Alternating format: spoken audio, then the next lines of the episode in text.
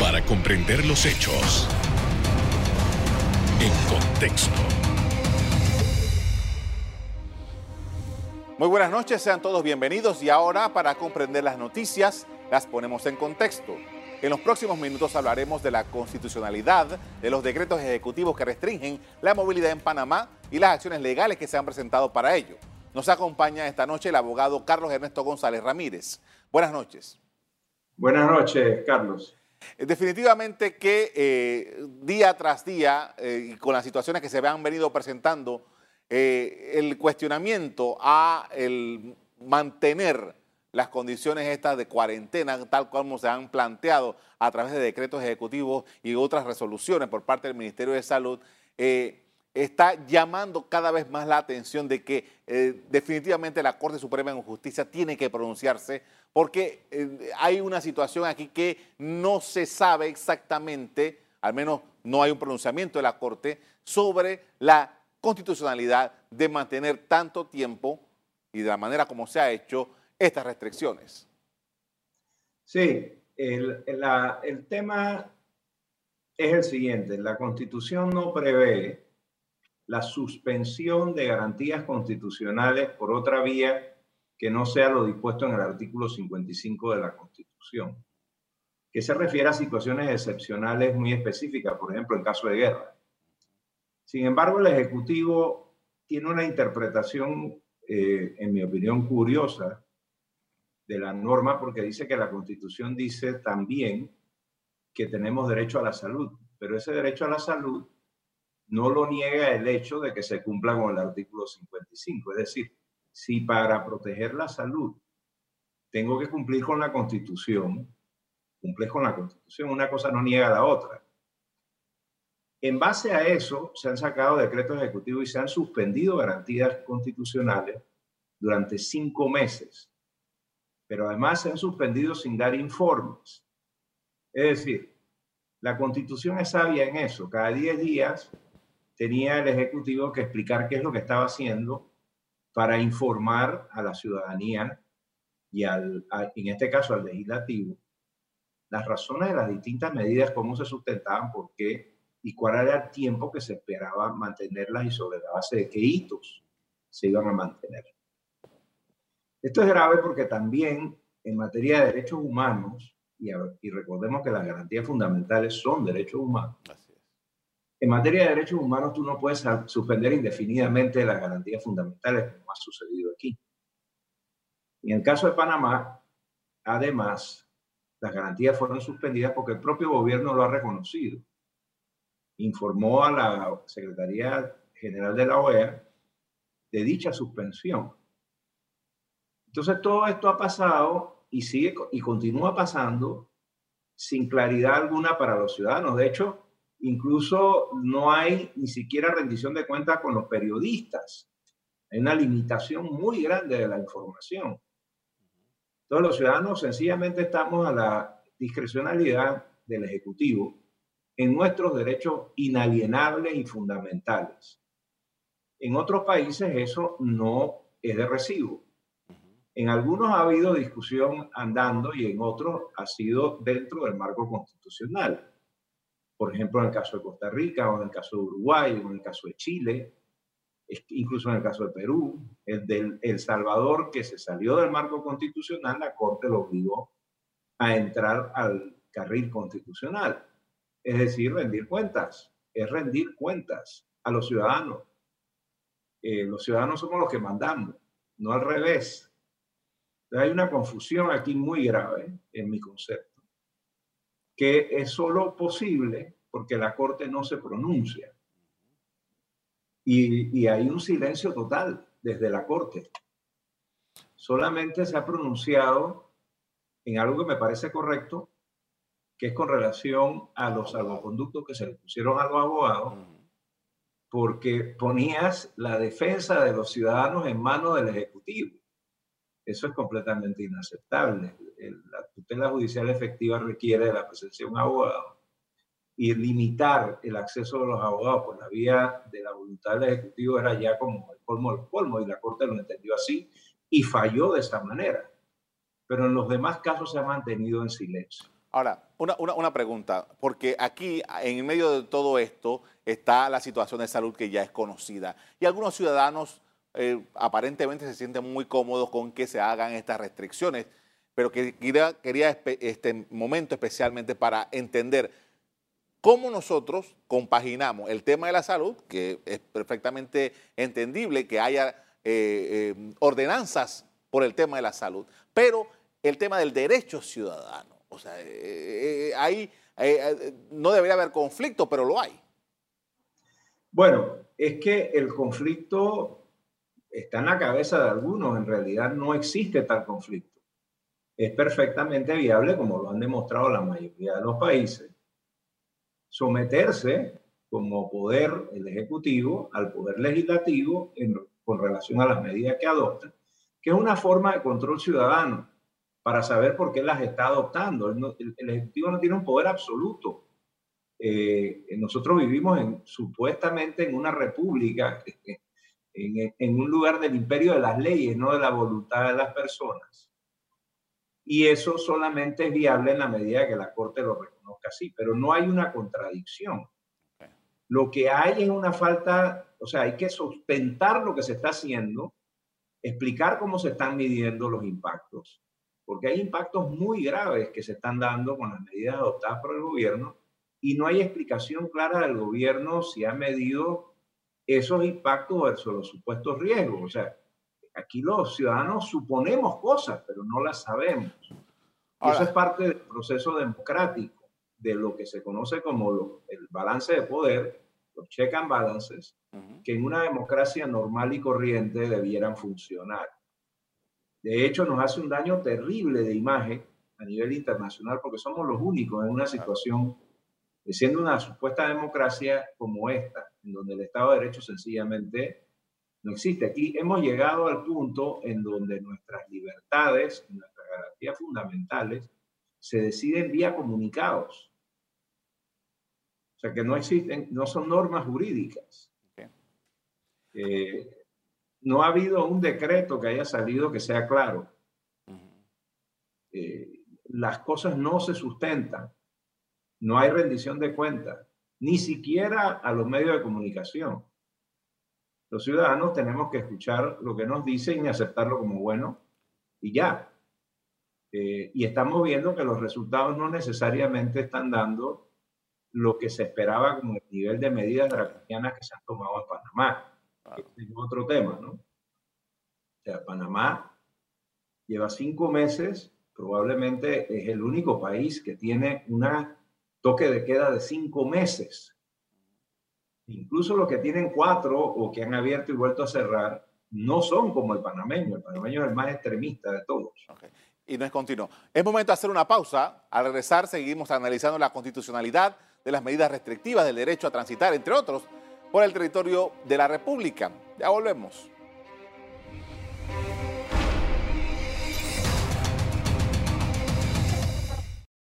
Estamos de regreso hablando con el abogado Carlos Ernesto González Ramírez, quien analiza el sustento de las decisiones tomadas por el Ejecutivo para limitar la movilidad, entre otros derechos. Y aquí quisiera una explicación también porque, hombre, eh, tenemos derechos, y uno, de esos derechos es el derecho a la protesta. Eh, eh, en el día de hoy se, significó una protesta, la semana pasada, otros días, y hay algunas personas que entran a decir, no, pero es que no se puede mover, pero, pero sí se puede mover porque es mi derecho también. O sea, ¿cómo hemos llegado a este nivel? Bueno, es que por decreto nos han suspendido nuestras garantías fundamentales. Lo han hecho por decreto. Y es muy grave porque además estamos viendo eh, actitudes de parte de la fuerza pública que no habíamos visto nunca en democracia. Eh, reprimiendo gente que realmente no está generando ningún riesgo sanitario. Esa es otra parte. Las medidas son eh, una, una norma de aplica a todo el mundo en casos que no tiene sentido. Eh, una persona que vive en, un campo solo, sembrando, según nuestras normas vigentes, debería de usar mascarilla cuando está solo en el campo.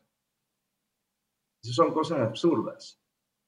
Eh, entonces, cuando pones normas absurdas, acaban generando resultados negativos.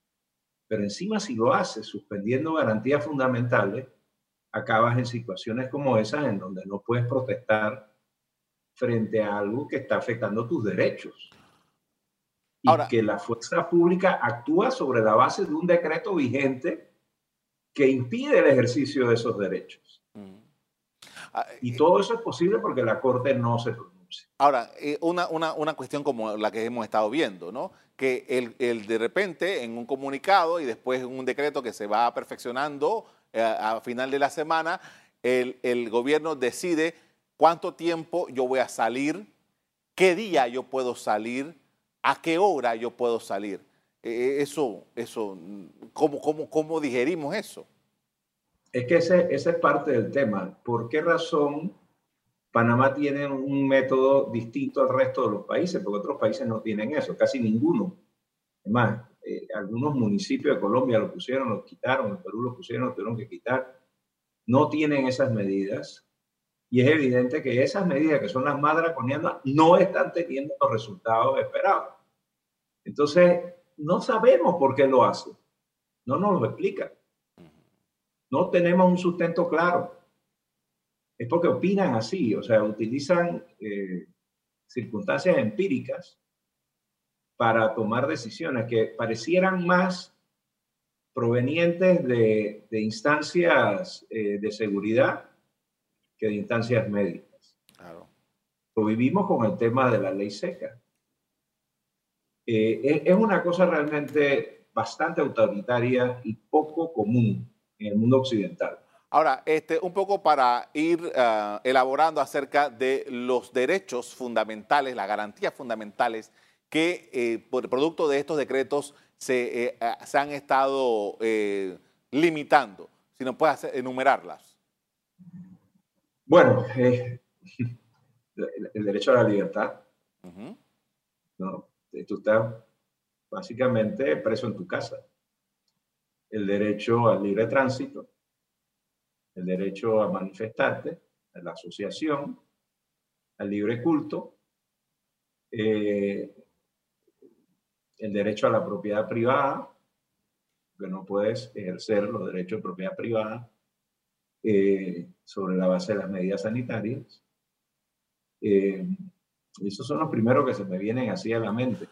Ahora, hay un conjunto de eh, demandas que han sido interpuestas ante la Corte Suprema de Justicia, eh, de las más diversas, por diferentes personas que han sentido que su derecho y efectivamente ha sido vulnerado. Eh, no hay ningún límite para que la Corte Suprema de Justicia efectivamente entre a dirimir lo que se ha estado demandando. Sí los hay, sí los hay, sí los, límites están en la ley, en, en las normas y en la Constitución, incluso para el caso de los amparos. El tema es el siguiente. En el caso de los amparos debió haber habido una resolución, mínimamente admitirlos o no, y una resolución rápida. Porque, y aquí es a donde vienen las cosas extrañas que suceden en Panamá. Nosotros tenemos esa figura del amparo eh, de garantías constitucionales eh, fundamentales antiguo, realmente. O sea, es uno de los, de los primeros en América Latina en tenerlo así, como lo tenemos nosotros. Pero ese amparo ha, perdido mucha funcionalidad por decisiones de la propia Corte. Por ejemplo, si yo voy y amparo una violación a mi derecho, lo tengo que hacer sobre la base de una orden de hacer que me afecte a mí.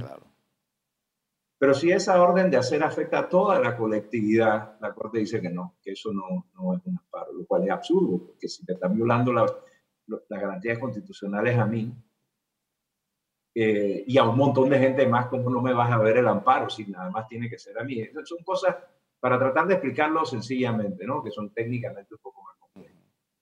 En este caso, además, los, los amparos se interpusieron contra medidas que son generales, definitivamente, pero además se interpusieron en momentos en donde la justicia no estaba funcionando. Los únicos recursos que estaban disponibles eran esos. Y supuestamente como no estaba funcionando y eran solo eso, debían de solucionarse rápidamente. Sin embargo, hay amparos que se han interpuesto ya hace, creo que son tres meses los primeros, y nada.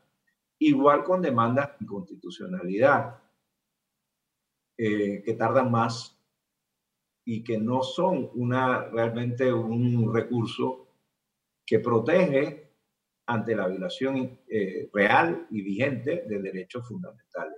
Para eso debía estar el amparo y por eso debieron haberlo fallado. Ahora, eh, lo que estamos viviendo en Panamá, de acuerdo con lo que usted expone, eh, en algún momento pudiera poner a Panamá nuevamente en los foros internacionales, en la, en la justicia panamericana, debido a lo que está sucediendo. Bueno, podríamos tener un problema a nivel de, la Comisión y la Corte Interamericana de Derechos Humanos. De hecho, ya hemos tenido algunos problemas con la Comisión Interamericana y con algunas eh, eh, instancias internacionales en materia de derechos humanos por el trato a las personas trans, con el tema de, los días de, función del sexo de las personas, eh, del género de las personas. Entonces, eso generó algunos problemas con la policía y eso trajo como consecuencia que Panamá quedara metido nuevamente en un problema completamente innecesario.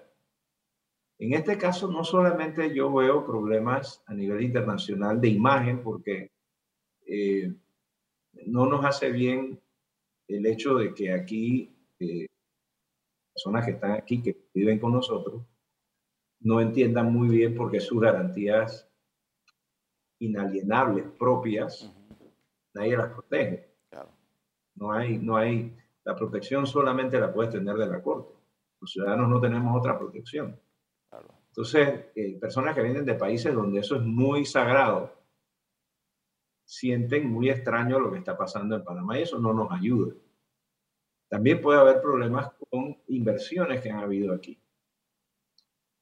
Y la protección a las inversiones que se han visto, se pueden haber visto afectadas por las medidas adoptadas por el gobierno, no solo en materia de, de salud, sino también en materias económicas que han adoptado medidas, pueden generar problemas de, de, conflictos de protección de inversión.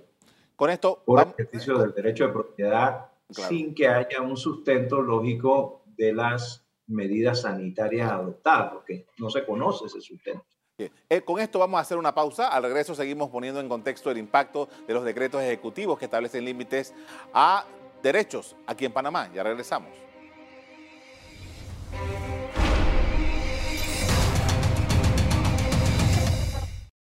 En la parte final estamos de regreso con el abogado Carlos Ernesto González Ramírez hablando de los decretos emitidos por la emergencia sanitaria y aquí eh, hablando usted hace un rato acerca de que si no me afecta a mí digamos, una persona que fue sancionada por un juez de paz porque salió en una bicicleta en una hora determinada y un policía lo detuvo, puede, sobre la base de esa sanción que ya está certificada por un juzgado de paz, acudir a la Corte Suprema de Justicia sintiéndose que su derecho particular fue eh, alterado. Podría serlo, sí, correcto. Lo que pasa es que la gente es más el problema de hacerlo que pagar la multa, ¿no? Entonces acaba la gente pagando la multa. Eh, es una situación abusiva. Definitivamente es una situación abusiva. La policía debería estar más para educar que para reprimir en una situación de salud pública. Sobre todo cuando son personas que no están generando riesgo. Si están generando riesgo, debían de actuar. Pero aquí es como unas cosas locas, ¿no? Nosotros vemos los riesgos enorme que se dan producto de las aglomeraciones, precisamente por las medidas adoptadas por el gobierno, y lo que hacen es perseguir a una persona que camina paseando un perro solo en la calle. O sea, son cosas que no tienen sentido, no permiten que las personas se ejerciten en aire, al aire libre, que en todos lados sea permitido de una manera, obviamente, sin aglomeración. O sea, la lógica no está muy clara allí. Pareciera que fuera el, la forma sobre el fondo, porque es la manera más fácil de que las fuerzas de seguridad actúen sobre las cosas. Ahora, y eso es malo, eso es muy malo. Ahora, yo, yo, yo le digo una cosa, lo que hablamos antes, el tema de la imagen del país no se vería afectada si la Corte falla de manera apropiada esto y rápido. Ahora, eh, entendemos que el, sustento de las medidas que está tomando el gobierno nacional desde marzo están basados en el Código Sanitario y una disposición de una ley, la ley de contrataciones públicas. Eh, entendiendo que eh, ante una situación de salud eh, se puede inferir que las personas que están enfermas son las que deben ser objeto de una cuarentena, pero el sano, un poco por ahí va el asunto, ¿no? Bueno, es que esta es una enfermedad compleja porque no se sabe quién está enfermo y quién está sano, ¿no? Definitivamente. Esa es, es, la peculiaridad de lo que ha sucedido en el mundo con esto. Y tal vez cuando se escriba la historia de esto nos vamos a dar cuenta de que hubo algo de, de pánico y de miedo eh, que no debió haberse manejado así, pero no lo sabemos. Sin embargo, indistintamente a de si era necesario o no hacer lo que se hizo o lo que se ha hecho en Panamá, que vuelvo y repito, es bastante peculiar, es fundamental que se haga explicándole a los ciudadanos, sometiéndose a un sistema de pesos y contrapesos, como el que establece la Constitución, y con total transparencia. Esa, eso no lo ha habido. Aquí no sabemos por qué se deciden las cosas. No lo sabemos. Entonces los ciudadanos estamos completamente siendo gobernados en nuestros derechos fundamentales vía decretos y resoluciones. Eso, eso realmente no es de recibo en una democracia. Y, además hay una condición también que, también llama la atención, de que, por ejemplo, en otros países los casos, las situaciones como estas tienen un límite. Se, presentan unas declaraciones de urgencia por un tiempo limitado, pero en Panamá no tienen fecha de, de finalización. Usualmente ese tiempo limitado viene porque las leyes y la constitución lo establecen. En Panamá lo establece, son 10 días. Y a los 10 días tienen que volver a ir a la asamblea a explicar por qué tienen que renovarlo. Y tienen que sustentar por qué lo están haciendo y convencer a los diputados de que eso es así y hacerlo en una audiencia pública donde los ciudadanos nos enteramos de qué es lo que está pasando. Aquí no sabemos nada. Nos dan un informe parcial, la, información no es desagregada para entender por qué se hacen las cosas. Se utilizan eh, hitos que cambian. Se utiliza la misma regla para todo el país en algunos casos. O sea, no, no es muy claro el, la fórmula y por qué se adoptan ciertas cosas. Ahora, parte de su expertise como abogado ha sido precisamente el de trabajar con inversionistas que vienen a, a Panamá tal. Y eh, usted hablaba hace un rato acerca de la imagen, o sea, y ahora en las condiciones en las que nos encontramos y que además la economía ha sido duramente golpeada, ¿cuánto pudiera estar arriesgando el país con este tipo de medidas, tomando en consideración el tema económico y el tema de la imagen del país? Yo creo que hay un riesgo importante eh, en, materia de protección de inversión. Eh, claro, yo soy el último que quiero ver la imagen del país afectada y yo creo que los panameños saldremos de esto porque tenemos los recursos propios como, seres humanos para hacerlo.